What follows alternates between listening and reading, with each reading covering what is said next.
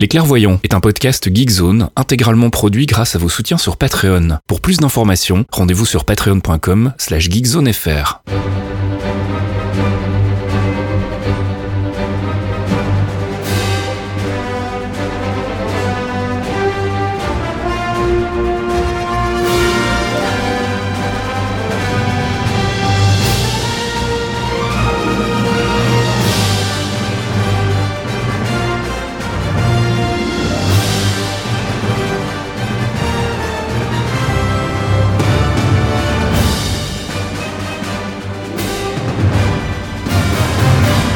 Bonjour à tous et bienvenue dans ce 74e épisode des Clairvoyants. Les clairvoyants. Before we get started, does anyone want to get out?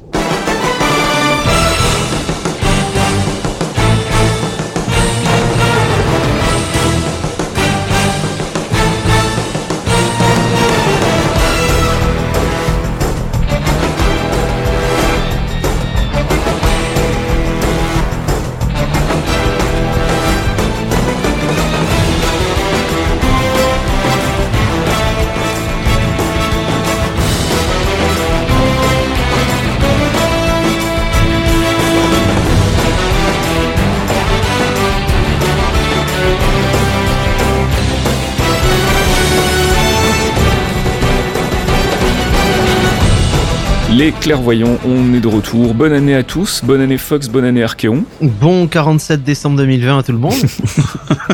Bonne année.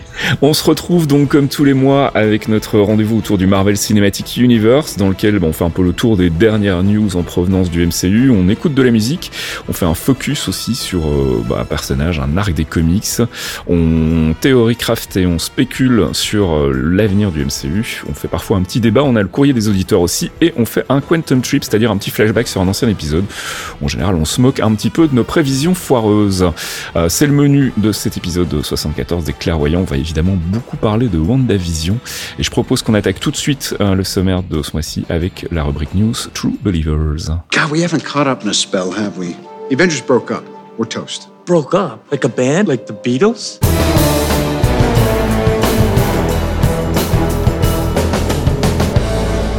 True Believers, les news en provenance directe du MCU. On parle bien évidemment beaucoup de WandaVision en ce moment. C'est parti, hein, les deux premiers épisodes sont disponibles sur Disney+.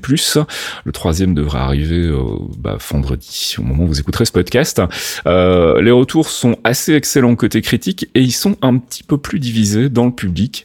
On va y revenir tout à l'heure dans la rubrique euh, I Love You euh, 3000 dans laquelle on fera une critique de ces deux premiers épisodes et puis on en reparlera aussi dans la rubrique Theory Crafting puisqu'on va évidemment faire le débrief complet de ces deux premiers épisodes. Il y a des choses à dire, euh, beaucoup plus que ce que je croyais. D'ailleurs, je sais pas si ça vous a surpris aussi, mais je m'attendais pas à autant de, à une telle densité de, de pistes, d'informations et de Easter eggs. Ah, c'est très très très chargé en fait. C'est c'est pour ça que c'est malaisant, c'est chargé aussi.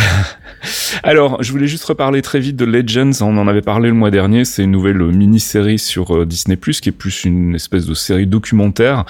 En gros, ils font des, des capsules de 7 minutes sur des personnages du MCU, avec leur historique dans le MCU exclusivement. Donc, il n'y a pas de relation avec les comics. C'est vraiment pour se refaire un petit rafraîchissement. Euh, en l'occurrence, ici, euh, sur Vision et sur Manda, puisqu'il y a deux épisodes donc, qui leur sont consacrés. Euh, voilà, je voulais en reparler parce que je me dis que c'est quand même une bonne euh, porte d'entrée si vous n'avez plus trop les bases sur les personnages avant d'attaquer WandaVision, parce que c'est quand même, à mon sens, essentiel. On y reviendra tout à l'heure. Euh, Loki, on a des news aussi, euh, puisqu'apparemment, il y aurait déjà une saison 2 commandée, et ça, c'est une excellente nouvelle. Enfin, en tout cas, si le trailer est à la hauteur de ce qu'on va nous livrer dans la, la série, moi, je suis vraiment très, très impatient. Fox, toi, je sais que tu, tu, tu trépignes. hein. Moi je suis ultra chaud, mais c'est Tom Hiddleston donc. euh, Voilà, saison 2, voilà, c'est euh, c'est plutôt une bonne nouvelle. On a eu dans les dans les questions euh, sur Twitter euh, une question justement concernant les futures saisons, etc. Et c'est vrai que euh, c'est un peu compliqué pour le moment de savoir qu'est-ce qui sera une mini-série, qu'est-ce qui sera potentiellement une série avec plusieurs saisons. Euh, si je dis pas de bêtises, pour le moment, il y a Loki et Walif qui ont été reconduits déjà pour une deuxième saison. Euh, et c'est tout officiellement, je crois, en WandaVision. Pour le moment, on on parle pas d'une éventuelle deuxième saison, en tout cas. C'est vrai que Mm. mon avision, c'est celui qui a le pitch pour l'instant qui se prête le moins à dire qu'il y aura une saison 2 en fait. C'est ça, hein, ouais, c'est Il plus y en aura pas. C'est vraiment, à mon sens, c'est vraiment quelque chose qui, qui qui met un pied dans la dans la phase 4 Mhm. et qui va euh, setuper l'avenir, c'est-à-dire euh, quid de de ce qui va se passer après, quid de Wanda aussi à commencer, puis intégrer des nouveaux persos et possiblement, comme on le disait avant, peut-être hinter vers euh, Multiverse of Madness par exemple. Mhm, tout à fait. On en reparlera tout à l'heure hein, quand on fera euh, le, le théorie crafting sur euh, sur où ça va WandaVision. Euh, Moon Knight, des news, euh, puisqu'on a euh, appris que Ethan Hawke allait rejoindre le cast. Alors on sait pas dans quel rôle, mais a priori ce sera un antagoniste. Alors je connais pas trop Moon Knight et je connais pas trop ses antagonistes, donc je vous avoue que j'ai pas vraiment réfléchi. Euh, je sais pas si vous, vous avez des idées euh, déjà sur qui il pourrait incarner. Bah là, sans info comme ça, un peu tout le monde et un peu n'importe qui en fait. Je préfère pas m'avancer. Oui, c'est encore pour dans longtemps. Hein. Moon Knight, on n'a pas de date encore, mais ce sera probablement 2022. Euh, toujours série Disney Plus, puisque en fait, on a eu une interview de, Kevin Feige qui a un peu expliqué leur, leur, méthode de développement. Euh, a priori, donc en gros, ils bossent sur une trame de 6 heures pour chaque série, et puis ils voient s'ils découpent ça en 6 épisodes d'une heure ou en 10 épisodes de- d'une demi-heure à peu près. Euh, pour le moment, d'après ce qu'on a comme info, donc Vendavision, on sait que ça va être 9 épisodes. Loki, ce sera 6 épisodes. Euh, The Falcon and the Winter Soldier, ce sera 6 épisodes aussi. She-Hulk, 10 épisodes. Et a priori, Moon Knight, ce serait aussi 6 épisodes d'une heure. Euh, donc voilà, on, on, on sait un peu plus comment il travaille. Donc en gros, il bosse sur un gros film de 6 heures et puis il voit comment c'est euh, c'est mieux de le, de le découper, euh, ce qui me paraît pas être une méthode complètement débile. Euh, Fox, je te laisse la suite puisqu'on va parler de Deadpool 3, euh, Eh qui oui. est donc effectivement toujours bien en développement chez Marvel. Et alors, euh, grosse info euh, à laquelle moi personnellement je m'attendais pas, c'est au niveau du rating. Ouais, le rating est noté donc R, c'est-à-dire R pour euh, 18 ans, ultra-violence et euh, sang et gore. Sexe. euh, et sexe, oui. Et donc oui, oui, je vous l'avais prédit, je vous l'avais dit dès le début, dès le premier Deadpool. Ryan Reynolds est désormais une princesse Disney. Euh, et je suis très très content parce que Deadpool 3 sera un film du MCU, donc ça veut dire qu'ils vont l'intégrer dans l'univers du MCU à un moment. Je peux pas être plus heureux parce que c'est mon Deadpool, c'est Wade, c'est Ryan, mais on partage cet amour fou avec avec Caf de Ryan Reynolds euh, parce que ce mec est Le formidable. même crush comme on dit. Ah ouais, on a le même crush, hein, euh, on le tag team quand il veut, Ryan. on va manger tous les trois, on va se régaler. Ryan, si tu nous écoutes. Ça, Ryan, ouais. magnifique, formidable. Deadpool 3 donc euh, qui rejoint Deadpool qui rejoint le MCU. Alors on sait pas trop encore comment va se faire la connexion avec les deux premiers euh, puisque bah, les deux premiers étaient chez la Fox mais bon ça reste un film et une franchise de manière générale assez méta et assez barré donc je suis pas trop inquiet, je pense qu'ils vont l'intégrer un peu comme ils veulent. Euh, et si ça se trouve ça sera plus du niveau d'un What If que euh, du reste euh, du MCU. Je pense qu'ils vont faire un... et justement, vu que c'est Deadpool, je pense qu'ils vont faire un truc bien crade, Mhm. bien forcé, bien dégueulasse. Et zou Alors les X-Men, vous êtes nuls. Moi j'en ai marre. Tu peux m'ouvrir une porte dimensionnelle. Bon ben je me casse. Salut les poulets. je vais voir les Avengers. C'est ça. Je vais trouver des vrais, des vrais X-Men mieux que vous. Ah bah attendez, à côté, il se casse et tu vois la porte qui se ferme. ça va être fabuleux. On verra, on n'a pas de date encore pour le moment sur euh, ce potentiel Deadpool 3, mais donc ça fait plaisir de savoir qu'il sera dans le MCU, ça fait plaisir aussi de savoir qu'il sera rated R. Et puis dernière news, euh, et ça, ça m'a surpris aussi, euh, Chris Evans pourrait revenir dans le MCU, a priori dans un rôle euh, secondaire, mais euh, Deadline nous dit que a priori il serait en négociation pour euh, apparaître dans un projet. Alors on, on- parlait tout à l'heure de hors antenne de Secret Invasion avec la possibilité d'avoir un, un Captain America qui serait en fait un Skrull déguisé. Mais alors, puisqu'on vient de parler de Deadpool 3, je me dis, mais ce serait complètement débile et tellement fun d'avoir un duo entre un espèce de Captain America euh, ancienne version, tu vois, version des années 50, hein, qui serait euh, em- embrigadé par Deadpool, euh, qui aurait été le chercher dans une temporalité alternative. Ça pourrait être vraiment complètement fandard. Les mecs, vous fumez des trucs, je veux la recette. hein. Je signe, hein, mais je veux la Non, mais je recette. sais pas. Alors, alors, je sais pas, peut-être que t'as une meilleure suggestion. Où est-ce que tu veux voir Chris Evans dans le, le MCU futur? Chris Evans, oh, on peut le voir dans, dans le MCU futur, on peut le voir dans plein d'endroits puisque Captain America a vieilli dans les comics. Il n'est pas Mm. toujours resté vieux. Parce que le super sérum, euh, il avait perdu son effet, donc Captain America avait donc vieilli dans les comics. Moi, je me dis, euh, bon, bah écoute, euh, le super sérum, il fait plus effet, tu as vieilli, machin, tu as euh, 130 ans, c'est bien. Et bizarrement, bon, ben boum, tu peux revenir, ou alors dans des hologrammes parce que il a fait des vidéos, et il a prévu des vidéos pour les Young Avengers par exemple. Il pourrait être là à encadrer les, les Young Avengers euh, Mm. dans le futur. euh, on, on oublie que euh, si on si on s'en tient à ce qu'on ce que l'on croit de la timeline. Euh, Captain America est reparti dans le passé, il a épousé Peggy, Mhm. il est resté, mais il est resté dans un univers où il y avait donc deux Captain America et où il est resté caché pendant que le le Captain America qu'on connaît euh, se faisait décongeler, revenait et euh, devenait un Avenger. Mhm. Donc il est resté planqué pendant toute cette période. Rien ne dit qu'on le verra pas actif au sein de, euh, de du Shield ou de, de, de, de- des anciennes structures dans lesquelles il était et qu'il n'est pas prévu justement des choses pour pouvoir prévoir le futur ou pouvoir éduquer les jeunes euh, ou pour pouvoir former des gens. Enfin, il, il peut apparaître dans plein de domaines. Moi, je serais plus tenté de le voir euh, dans un Captain America un peu un peu paternel dans le sens où euh, il prévoit le, le futur, il a prévu le futur d'une manière particulière. Mais Mhm. si on le revoit jeune dans des trucs, dans des flashbacks et tout, ça peut être vachement bien aussi. Mais c'est pas pareil. Ouais, ouais, je je je serais pas très pas très client du du du coup du rajeunissement parce que je trouve que ça défraie un peu tout tout ce qui se passe dans Endgame finalement, enfin à la fin de Endgame. Donc soit un un, un Chris Evans vieilli, soit effectivement peut-être un, un flashback Mhm. ou alors comme je disais tout à l'heure une version euh, alternative hein, en- dans Secret Invasion, ce serait tout à fait envisageable. Ou alors dans Deadpool 3 pour rigoler, pour le fun, en, en caméo, ça serait, ça serait assez fandard. Euh, et c'est tout pour les news en fait ce mois-ci. Donc on va passer à une rubrique qu'on n'avait pas fait depuis 18 mois. C'est la rubrique critique I Love You 3000. Like in Footloose, the movie? Exactly like Footloose. Is it still the greatest movie in history? It never was.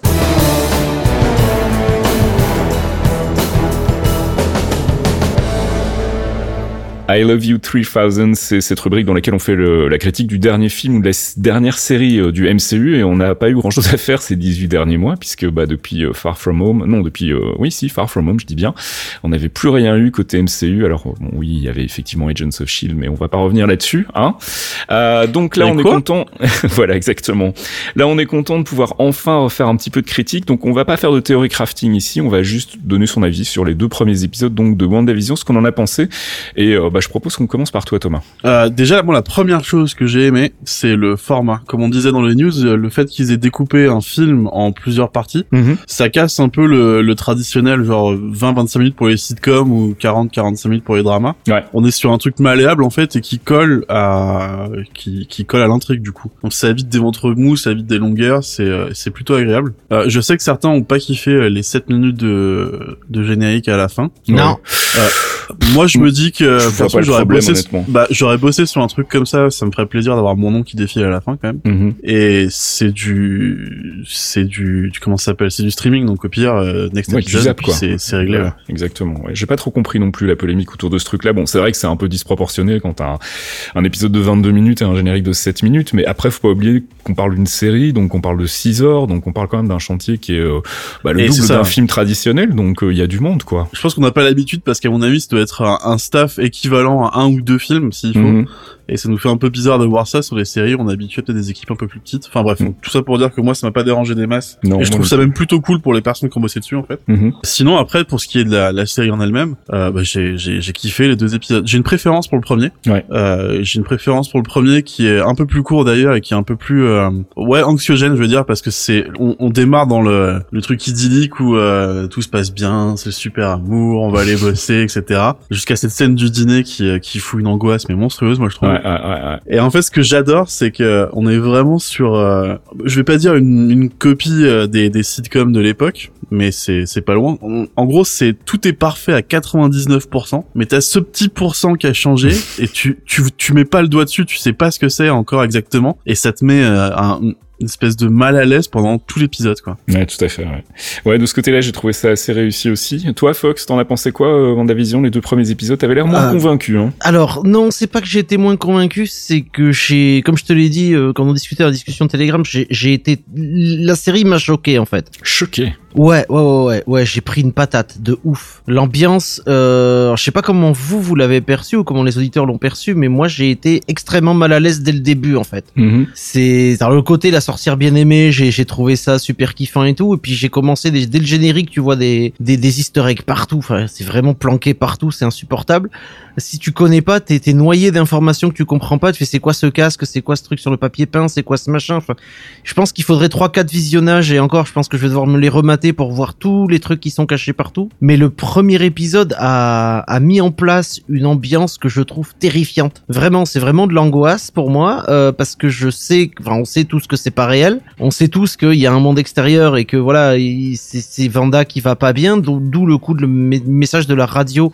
Vanda, qui t'a fait ça, euh, qui te fait ça euh, dès le premier épisode ou le deuxième, je sais plus. C'est, j'ai, beaucoup aimé vraiment. Mais quand je voulais, quand je vous ai dit, bah, dimanche, quand, quand je t'ai dit, voilà, je le lance maintenant et tu me fais, ah, ben, c'est pas trop tôt. Mm. Je suis ressorti du truc. Déjà, je pensais que c'était un peu plus long. Je pensais pas que c'était deux épisodes de 20, 20, 22 et, et 30 minutes. Donc, je pensais que j'en avais pour peut-être une heure, une heure et demie, tu vois. Enfin, une heure et demie surtout. Et, et je suis sorti de là, j'étais là. Ouf, putain, c'est, c'est, c'est dur, c'est lourd. Mais il y a la scène du dîner, il y a euh, le, enfin, tous ces petits moments, en fait, où tu vois que les gens sont sous une espèce de mind control. Il y a un côté Euh, très Twilight Zone en fait qui pointe ouais. de temps en temps et qui met super mal à l'aise effectivement. C'est ça, ouais. c'est ça. Mm. Et moi, je, je le sens tout le temps, en fait. Je le sens dans toute l'ambiance, dans la manière dont, dont les gens parlent. Les premiers épisodes, Mhm. c'est c'est calqué sur les sitcoms des années 50 qui sont très surjoués dans les mouvements et tout. Et tu, et les acteurs sont formidables. Enfin, je veux dire, le, le cast est incroyable pour surjouer comme ça. Quand tu as ce- cette scène de dîner, euh, me met extrêmement mal à l'aise. Mhm. Même avant, quand ils sont dans le salon à attendre pendant qu'elle cuisine et que c'est du ressort comique euh, à l'ancienne, donc c'est très forcé. Mais tu vois que les acteurs, ils, ils forcent le trait, mais pas pour surjouer, mais tu sens qu'il y a une espèce de résistance dans leur jeu parce que il y a cette résistance sous-jacente à qui ils sont vraiment. Et j'étais là, putain, c'est c'est glaucasse, c'est fabuleux, mais c'est glaucace à mort. Pardon, j'ai fait long. Non, non, c'est pas grave. Euh, bah, je, suis- je suis à peu près du même avis que vous. Hein. Je, je, j'irais même plus loin. En fait, je pense que la, la, la, la série est beaucoup plus intelligente que ce qu'elle ne donne l'impression. En fait, euh, je, je comprends qu'on ait été. euh, Enfin, j'ai l'impression que les gens qui ont été largués, en fait, sont des gens qui suivent le MCU d'assez loin, euh, qui connaissent un peu les tenants et les aboutissants, mais qui sont pas euh, accros euh, aux, aux infos euh, MCU et qui donc n'ont pas suivi le, le développement de la série et les annonces qui ont été faites autour. Euh, je, je- je me souviens même de cette critique sur IMDb qui dit euh, mais qu'est-ce que c'est que ce truc Euh, Ça n'a aucun rapport avec la chronologie du MCU. Wanda, elle était pas là dans les années 50. Enfin, les mecs n'ont pas compris en fait qu'on était sur quelque chose d'un petit peu étrange et d'un petit peu euh, surnaturel. Euh, et, du coup, j'ai un peu l'impression que pour la première fois, Marvel a fait un, produit qui est euh, qui nécessite quand même d'avoir un, un minimum de connaissances et, euh, et d'affinité avec le MCU pour vraiment pouvoir en profiter. J'ai l'impression que ça doit rester très anecdotique pour les gens qui ne connaissent pas très bien le MCU ou voire pas du tout. Euh, euh, alors moi j'adore, hein, c'est une bonne prise de risque et je trouve que c'est cool de pouvoir enfin euh, euh, tirer euh, profit de, de, de toutes ces années passées à suivre le MCU et à s'investir dans, dans l'univers. Mais, mais effectivement, c'est vrai que c'est un, un pari assez risqué, donc il faudra voir comment ça va évoluer par la suite. Hein. Bien entendu, pour le moment, il n'y a pas beaucoup d'indices qui nous expliquent ce qui se passe et, euh, et a fortiori aux gens qui, qui suivent ça de loin. Mais euh, voilà, c'était le seul petit reproche que je pourrais faire à la série. Sinon, pour le reste, je trouve que bah, la réal est, est, est- assez excellente. Euh, ils ont bien pigé tous les gimmicks de, des, des sitcoms qui, qui singent, donc euh, années 50 dans la première et années 60 dans le, deuxième épisode. Euh, Il y a des y a des clins d'œil, il y a des eggs comme t'as dit partout, donc ça c'est chouette pour les fans. Mais surtout, il y a des y a des références assez subtiles et assez intelligentes. euh, je pense notamment à la toute première scène du tout premier épisode, où en fait, si on regarde bien la position des personnages, ce qui est en train de se passer, donc on a Vanda qui agite les bras euh, gauche à droite, euh, on a Vision qui rentre sur la gauche, elle lui jette une assiette à la tête, l'assiette explose, elle tombe au sol et puis elle se recompose et elle va se remettre dans les étagères. C'est vraiment une scène miroir en fait de la scène d'Infinity War où elle est en train de faire exploser la pierre pendant qu'elle elle repousse Thanos de l'autre côté. Et c'est plein de petites subtilités comme ça que je trouve assez intelligentes. Donc moi j'ai, euh, moi je suis vraiment bien accroché. Et puis surtout, je suis, je suis vraiment très très impatient de voir où ça va aller, voir euh, comment ils vont, euh, ils vont raccrocher les wagons avec la suite et avec, euh, bah ça on en parlera tout à l'heure dans le théorie crafting, hein, mais je suis, je suis vraiment très très curieux. Et je voulais aussi souligner vraiment gros point positif pour la musique de Christophe Beck, qui, euh, qui est vraiment très très chouette, mais qui au-delà d'être chouette, en fait, fonctionne très très bien avec le, le côté un peu déconnant de la série. On a des scènes en fait où la musique prend des, des tonalités beaucoup plus modernes, quand on a des espèces de, enfin quand, l'univers extérieur, quand la réalité se, fendit un peu et que l'univers fantasmé de Vanda euh, semble se fragiliser, en fait, on a des, instruments plus modernes qui arrivent et je trouve ça assez euh, assez assez bien géré. Donc euh, voilà, pour moi, pour le moment, c'est c'est tout à fait, c'est voire même mieux que ce que j'espérais.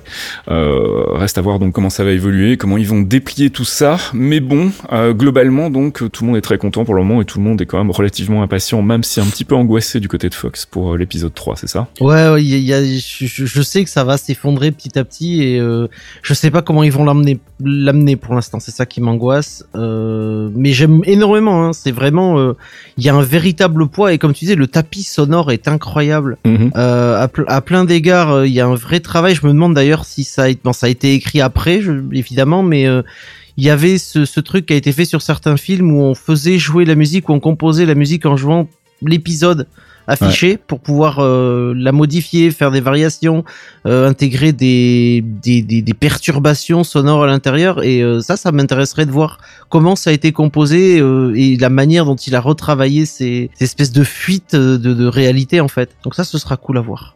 Bon, bah donc rendez-vous euh, vendredi pour l'épisode 3 et puis donc on vous rappelle, hein, il y en a 9 au total et euh, on va euh, tout à l'heure après avoir fait un petit euh, un petit focus dans la partie euh, theory crafting, on reviendra bien évidemment sur bah, tout ce qui s'est passé dans ces deux premiers épisodes, les Easter eggs et puis aussi là où on pense que ça va. Ça sera pour tout à l'heure. I am. I am science. I am genius.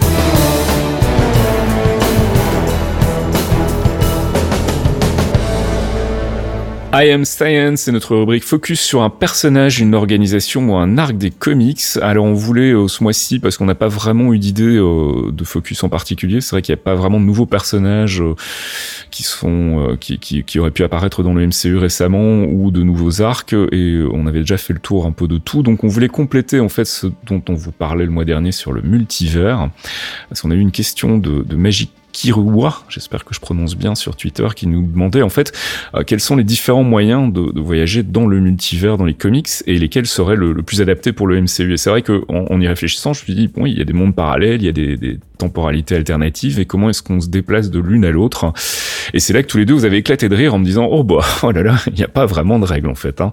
Donc a priori c'est un peu comme le veulent les auteurs. Donc je voulais qu'on explore très très rapidement donc euh, cette cette problématique. C'est vrai que dans, dans les comics en fait euh, les connexions entre les univers, elles se font un peu par la force de la trame en fait, euh, de, de l'idée qu'a un scénariste, qu'est-ce qu'il a envie de faire, quel personnage il a envie d'aller chercher.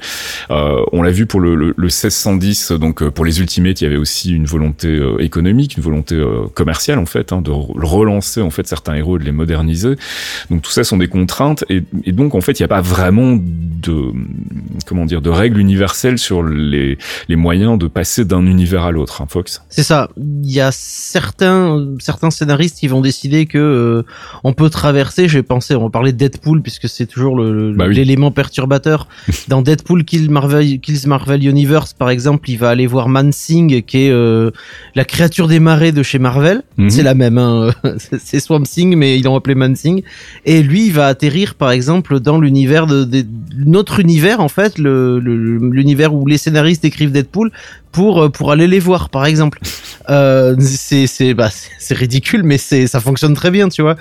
Tu peux avoir dans le MCU, par exemple, on a Doctor Strange, euh, là où il est éduqué, là où il fait sa formation de de sorcier, c'est une dimension parallèle aussi, c'est un endroit particulier.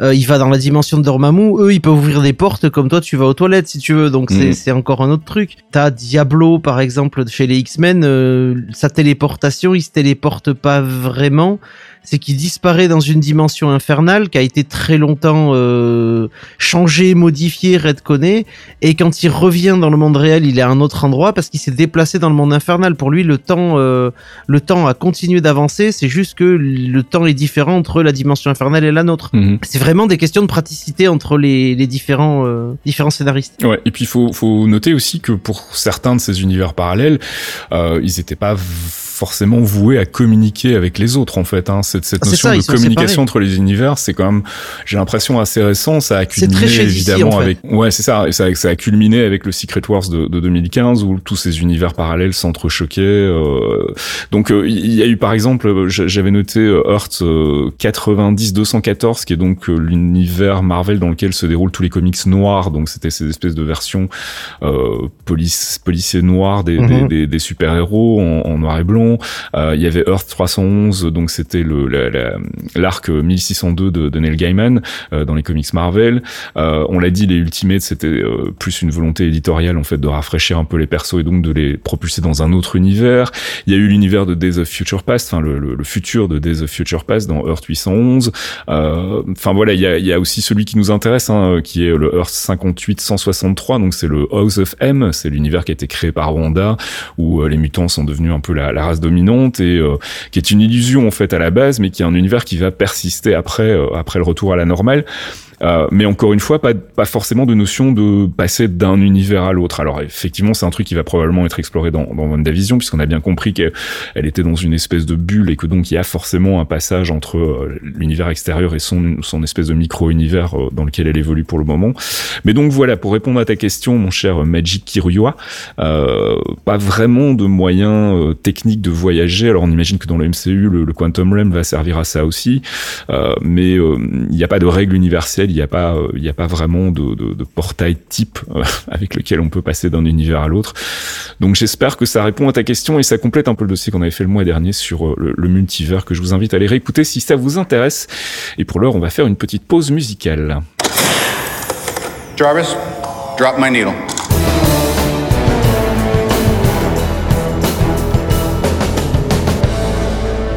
Jarvis Drop My Needle, c'est notre pause musicale tirée du MCU. Alors ce mois-ci, on a, on attendait euh, désespérément la sortie de la bande son officielle de WandaVision, puisque pour The Mandalorian, ça sortait en général le jour de la mise en ligne de l'épisode. C'est pas le cas visiblement pour WandaVision, donc faudra être un petit peu patient.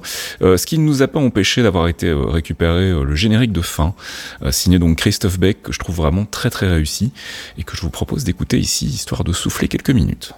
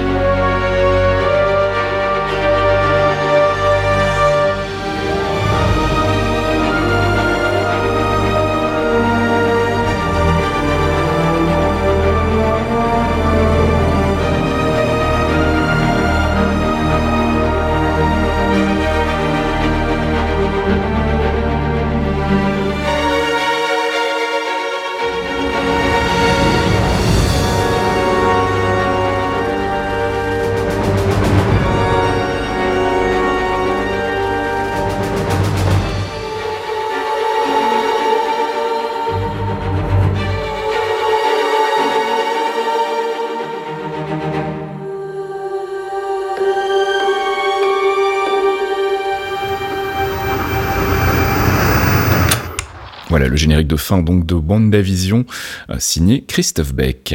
Went forward in time to view alternate futures, to see all the possible outcomes of the coming conflict. How many did you see? 14,605. How many did we win? One.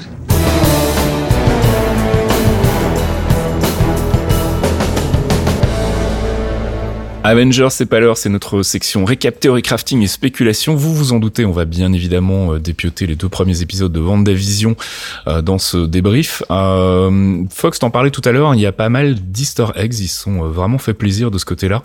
On en a noté quelques-uns, hein. il y a notamment... euh, la présence, donc comme je le disais tout à l'heure, d'une espèce d'analogie à, Infinity War avec cette assiette qui se brise et qui se recompose.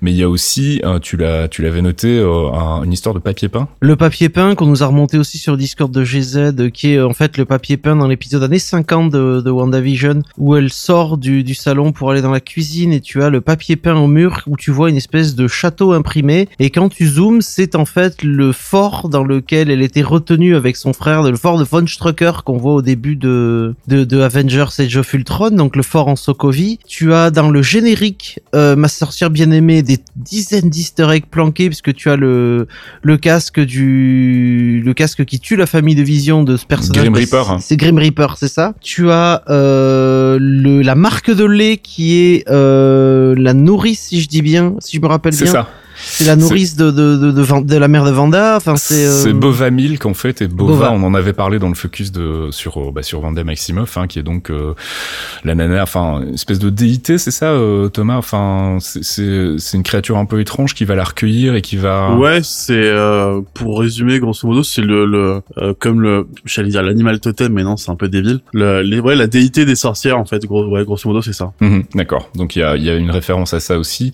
Euh, Il y en a d'autres qui ont vu des références à Wonder Man. Euh, bon, il y a, y a plein de trucs. Hein. Il y a euh, le, le, le cabinet euh, dans lequel ils font euh, le tour de magie, où il y a effectivement une représentation clairement d'une pierre de, de l'infini euh, sur le- les portes.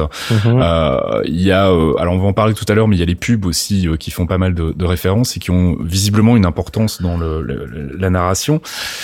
Alors par où commencer WandaVision euh, On s'y attendait, hein, on s'attendait à ce que ce soit euh, décalé, euh, un petit peu malsain, un petit peu bizarre, étrange. On n'a pas été déçu de ce côté-là. La question que je me pose et qui est quand même pour moi la grande inconnue pour le moment après ces, ces deux premiers épisodes, c'est le rôle de de- d'Agnès en fait, donc euh, Agatha. on su- suppose que c'est Agatha Mm. Harkness. Ouais. Euh, J'arrive pas vraiment bien à savoir si elle est là un peu par hasard et qu'elle profite de la situation ou si c'est elle qui est l'instigatrice euh, de, de, de ce qui se passe. Je reste convaincu que c'est Wanda qui gère euh, cette réalité alternative et qu'elle en est consciente par moment, euh, mais que globalement elle, est un peu aussi sous le- l'emprise de cette illusion. Euh, du coup, Agatha, elle a pas l'air du tout en fait de, de, de l'être. Il y a, il y a une scène assez euh, emblématique à ce sujet-là. Elle parle avec le facteur un moment. Donc c'est une scène dans laquelle, comme tu le disais Thomas, quand on en parlait aux antennes, c'est la seule scène où il y a ni Vanda ni Vision en fait. Ce qui donc laisse penser qu'en fait Ag- Agnès, donc Agatha, serait consciente que cet univers est un univers fabriqué. Et, euh, et dans ce cas-là, j'ai vraiment du mal à voir ses motivations. Je sais pas si vous avez des idées sur euh, qu'est-ce qu'elle fout là en fait et euh, quel est son endgame, si je puis dire. Moi, j'ai pour l'instant, j'ai aucune piste euh, pour elle. Ça pourrait autant être, je sais pas, une agent du soir infiltrée pour surveiller le truc. Elle qui pilote l'esprit de Vanda pour euh, faire de la merde ou euh, juste elle s'est retrouvée piégée là euh. pour l'instant il n'y a pas d'indice elle, elle joue juste le le rôle de de bah de femme au ménage un peu des années 50 60 à parler toujours de son, son mari d'ailleurs Ralph Mhm. souvent mentionné qu'on voit jamais alors je sais que c'est un gimmick sitcom mais euh, je, je m'attends à je m'attends à un petit twist autour de ça je sais pas pourquoi ça ça, ça pue le twist Un petit nightmare. bah Ralph, en fait, je pensais à, me, je sais pas, Ralph, Malf, Mephisto, je sais pas. Ah, Mephisto ouais, aussi. Ouais, je suis allé, je suis allé loin là-dessus, hein, c'est une connerie. Mais non, non, j'ai pas de, là, pour l'instant, à part faire ces one-liners un peu bizarres et ces stick 'em up au, facteur qui a rien demandé, je, je, j'ai pas de, Bah, son rôle, clairement, c'est de maintenir Vanda dans sa réalité euh, alternative, en fait. Clairement, elle elle l'aide par tous les moyens pour qu'elle s'intègre. Euh, c'est elle qui va lui filer un coup de main pour préparer le dîner avec le boss de Vision, qui va l'aider à, à, à réaliser euh, le dîner, qui derrière aussi va l'inviter euh, et l'introduire dans ce cercle de, de Nana, euh, cette espèce de petit groupe de quartier, pour qu'elle s'intègre et qui, qui fait tout, en fait, finalement, pour que cette réalité devienne plus concrète, en fait. Donc, on, on sent qu'elle a quand même une intention quelque part qui est de la maintenir dans l'illusion. Euh, mais après, dans quel but, en fait? C'est c'est ça la, la, la, la vraie question que je me pose. Je suis pas du tout d'accord avec vous en fait. C'est Bon. tout l'inverse. Comment ça? Bah, alors, ju- juste, vu que j'ai dit que je savais pas où ça allait, comment tu ne peux pas être d'accord avec moi qui n'ai rien dit? Non, mais parce que non, non, toi tu sais pas, mais enfin, dans l'ensemble, vous avez. Bon, d'accord. Merde. ok. Je suis pas d'accord avec Faskill. Dis-moi. Parce que non, non, mais très clairement, euh, le, le principe de, de- du début de WandaVision, c'est Wanda, femme au foyer, qui vient de s'installer, elle est très heureuse avec son mari. Son mari, il fait ses trucs au bureau, mais au début, ils ont pas d'interaction avec les humains. Mhm. Et Agatha, Agatha, j'ai pas l'impression qu'elle est pleinement euh, consciente, ou du moins qu'elle a pleinement la liberté de ses mouvements au sein de, au sein de cet univers-là. Mais par contre, elle a une forte volonté de faire rencontrer des humains à Wanda. Et le fait qu'elle ait de plus en plus d'interactions avec les humains lui fait prendre pied dans une réalité justement. Parce que si elle est enfermée dans sa cuisine, elle vit dans son monde parfait où il y a qu'elle et Vision. Mhm. Ça, c'est une discussion qu'ils avaient déjà eue je- dans, dans les vieux, dans les anciens Avengers, où euh, elle, elle aimerait qu'ils soient juste euh, tous les deux et qu'ils se barrent tous les deux et qu'ils soient, euh, qu'on leur foute la paix. D'où le, le, le début de, de, de, de Infinity War aussi, euh, où euh, ils sont ils sont partis tous les deux passer quelques jours ensemble et ils sont coupés du monde et ils vivent juste tous les deux dans leur dans leur bulle entre guillemets. Et j'ai l'impression que donc Agnès, donc Agatha Harkness, essaye de la raccrocher justement à des éléments humains et à l'ancrer non pas dans la réalité qu'elle qu'elle qu'elle a construite, cette espèce de bulle de réalité qu'elle a construite, mais l'ancrer dans des relations humaines réelles pour lui faire prendre conscience que les gens avec qui elle interagit euh, sont en souffrance. Euh, Il y a cette séquence justement du dîner où euh, à table c'est c'est absolument terrifiant ils sont en train de bugger. Le mec il est en train littéralement de mourir à table en s'étouffant avec une fraise euh, et elle ne réagit pas. Et tu vois euh, j'ai pas le nom de l'actrice pour moi c'est la mère de, de Foreman dans dans That 70 Show. Et ça restera toujours voilà, ça, pour moi, ça restera toujours Kitty Forman, désolé. et, et, et elle est en train de bugger, et elle répète la même phrase indéfiniment avec de plus en plus d'angoisse, et tu vois qu'elle-même transparaît sur cette scène. C'est-à-dire qu'au début, elle joue un rôle, elle est dans le rôle imposé par, par Wanda, et d'un coup, elle voit l'horreur de voir son mari être, être en train de s'étouffer et de mourir, et, et le masque se brise. Et c'est là que Wanda dit Vision fait quelque chose. Mais parce qu'elle se rend compte qu'il y a une interaction humaine et qu'il y a un humain derrière qui, qui, qui est en souffrance. Puisque là, on voit tous les gens heureux, jusqu'au moment où on le voit plus heureux, justement. On en avait parlé dans un épisode précédent quand on spéculait sur les, les trailers, mais moi je reste convaincu qu'en fait ce sont des, des manifestations de son subconscient en fait, euh, d'une manière ou d'une autre, euh, parce qu'en fait quand tu euh, quand, quand tu regardes la scène, il y a une véritable interrogation permanente et très agressive de la réalité en fait sur des questions très basiques comme euh, euh, comment vous êtes rencontrés, euh, ce genre de trucs où- où- pour lesquels ils n'ont pas de réponse forcément puisque tout ça n'existe pas en fait, tout ça n'est pas réel et on sent qu'il y a vraiment une espèce de montée en puissance de, de- du questionnement euh, qui, qui donne vraiment l'impression qu'en fait c'est Vanda qui lutte contre elle-même en fait pour essayer de, de exactement se ça. voiler la, la réalité. Et d'ailleurs en fait si tu regardes bien la scène quand euh, le mari commence à, à quand Monsieur Hart commence Mhm. à s'étouffer en fait, euh, c'est déjà parce qu'il pose trop de questions, mais surtout sa femme en fait quand elle dit stop it stop it, on pense qu'en fait elle dit stop it parce qu'elle a l'impression que son mari fait le zouave et fait euh, fait le comique. Euh, et en fait quand tu regardes bien, elle s'adresse à Vanda en fait. C'est Oui. à Vanda qu'elle dit stop it stop it Oui. parce qu'elle a bien conscience que c'est Vanda qui est en train de faire euh, faire crever son mari quoi. Oui, Ce qui renforce mon impression que c'est leur sub- que c'est son subconscient en fait ou, ou d'une certaine manière, c'est peut-être de vrais humains qui ont qui qui ont une C'est des vrais humains prisonniers pour qui- moi. Qui quelque part enfin Ils sont prisonniers du trauma. Ouais, mais qui, qui représente son subconscient en fait, et le fait que Wanda lutte en permanence contre l'illusion qu'elle s'impose et le fait qu'elle a de temps en temps des, des éclairs de lucidité où elle se rend compte qu'effectivement euh, elle se, se manipule elle-même. En fait, on, on le revoit d'ailleurs plus loin euh, dans une autre scène qui moi m'a glacé, c'est dans l'épisode 2 quand il y a euh, ce fameux apiculteur qui sort des égouts Ouais. euh, le mec du et, et qu'elle le regarde et qu'elle fait un, qu'elle lâche un eau glacial et elle rembobine en fait littéralement la, la cassette. Mhm. Pour moi, c'est ça, c'est vraiment ces moments où tout à coup elle prend conscience que euh, elle est, elle, elle s'est perdue dans son propre univers euh, fantasmé, mais qu'elle n'est pas euh, du tout décidée à retourner à l'extérieur, en tout cas pas laisser les gens de l'extérieur intervenir. Alors on peut en parler hein, de cet apiculteur. Il y a plein de théories qui tournent sur le net. Il a un logo Sword, donc ça c'est déjà une Mhm. chose sûre et certaine. C'est un- quelqu'un du Sword. Alors on connaît pas encore trop le rôle du Sword et on sait pas trop de quel côté le Sword se, se place pour le moment. Mais visiblement, ils ont l'air d'être là pour essayer de l'aider ou en tout cas la faire sortir de sa réalité alternative. Euh, Il y a d'autres références aussi aux gens de AIM, donc euh, AIM, euh, Mhm. puisque dans les comics, en fait, ils ont eu un costume qui ressemble un peu à ça. Et d'ailleurs, si Les je dis pas de conneries, voilà, on les a appelés à, à plusieurs reprises les, les Beekeepers dans, dans les comics. Donc, il y a peut-être de ça aussi, mais ça m'étonnerait qu'on voit arriver euh, AIM euh, sous ce format-là, en tout cas dans le MCU, puisque je rappelle que AIM, on les a vus dans Iron Man 3, euh, c'était euh, Killian, et euh, c'était pas vraiment ce qu'on avait dans les comics, en fait. Non, mais pour revenir à ce que tu disais justement du, du de l'apiculteur qui sort des égouts, il est passé par les égouts. Bizarrement, j'ai l'impression que le dôme, enfin c'est un dôme, c'est pas une bulle. Donc euh, si c'est pas une bulle, tu peux passer par les souterrains. Ouais. Mais dès que tu rentres euh, à l'intérieur, euh, vers la surface, en fait, tu rentres dans la réalité de Wanda. Mhm. Et, et comme tu le disais, euh, pour pour pour la femme, pour Madame Hart, elle crie stop it parce que c'est un phénomène assez simple qui en psychologie, c'est la le- le- le- la dissociation post-traumatique. Il y a beaucoup de gens quand ils ont eu un trauma, ils font une dissociation, ils sont dissociés d'eux-mêmes, ils sont Mhm. dissociés plus ou moins de la réalité. Sauf que Wanda a vécu euh, le pire traumatisme. enfin, elle a vu l'homme qu'elle aime se faire euh, littéralement écraser la tête Deux fois. deux fois. parce que c'est pas fun sinon, euh, et qu'elle est en plein trouble dissociatif. Et cette dissociation, c'est son trauma qui, de la volonté qu'elle a de réparer les choses euh, par son subconscient qui, qui a fait agir son pouvoir de manière totalement démesurée et incontrôlée.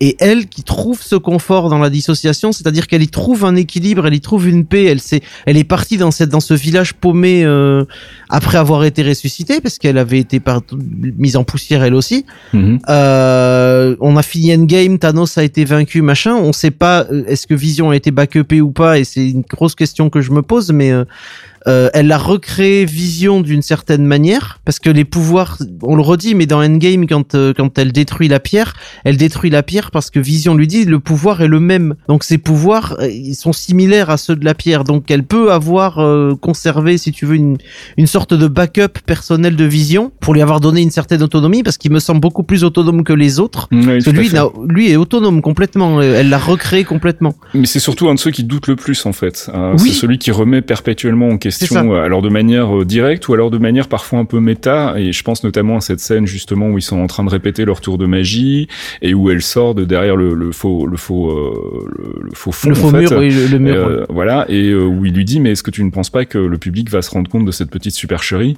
Euh, c'est quand même très méta aussi tu vois Oui, oui, oui, c'est ultra t'as méta. l'impression qu'il a conscience qu'il se passe quelque chose qu'il y a une qu'il y a une C'est ce qu'on avait dans le trailer. Hein. voilà, qui ne tourne pas rond. Et clairement, c'est un des seuls personnages pour le moment qui a cette impression-là, en tout cas. euh. C'est c'est totalement le seul, ouais. Après, il y a, il y a Dottie aussi dans, dans, l'épisode 2 quand elle se coupe. Tout à Ouais, fait, ouais. On, on sent Mm, qu'elle repère qu'il y a un truc. euh, mm, mm, mm, mm. ah, donc je sais pas si c'est lié à parce que du coup quand Art fait son malaise, euh, sa femme qui gueule, etc. Dottie qui se coupe, etc.